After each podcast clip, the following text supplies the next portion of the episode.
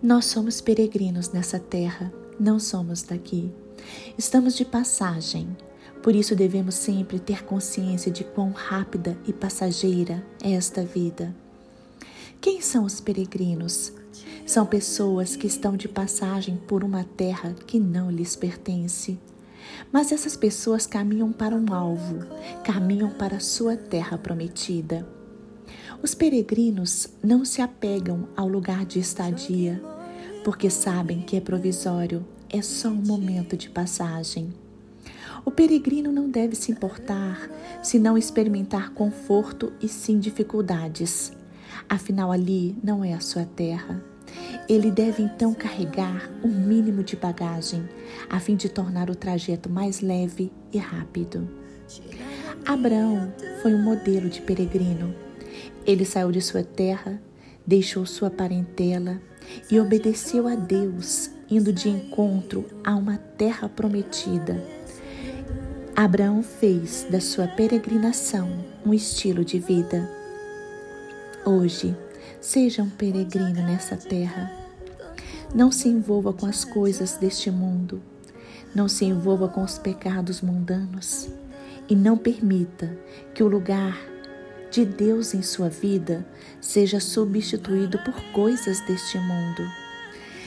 Às vezes, nós deixamos as riquezas ou outros desejos carnais tomarem o lugar de Deus em nossos corações. Nós não podemos fazer isso. Irmãos, Deus deve estar em primeiro lugar em nossas vidas. Por isso, hoje, priorize as coisas do Senhor. A Bíblia nos diz que os cristãos não são deste mundo e que nós desejamos muito chegar à nossa pátria definitiva. Por isso, não se conforme com este mundo. Pratique a justiça, acolha os sofredores, ajude na libertação dos oprimidos por Satanás Obedeça a Jesus Cristo. Ame o seu próximo. Pregue e viva as boas novas do Evangelho. Neste mundo, você será afetado por enfermidades, por fraquezas, por situações difíceis.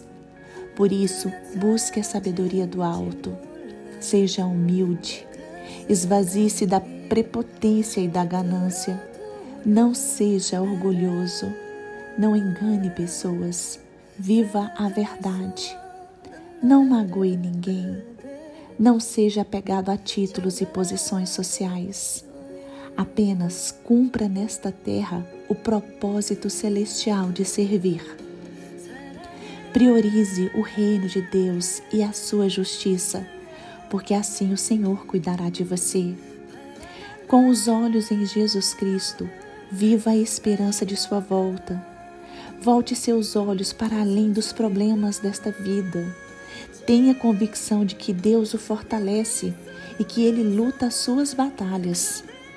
Busque ser parecido com Jesus Cristo. Tenha certeza que o Senhor cuida de você e dos seus. Seja um peregrino nesta terra. Não se misture com as coisas do mundo. Faça diferença. Reflita e mostre ao mundo a glória de Deus.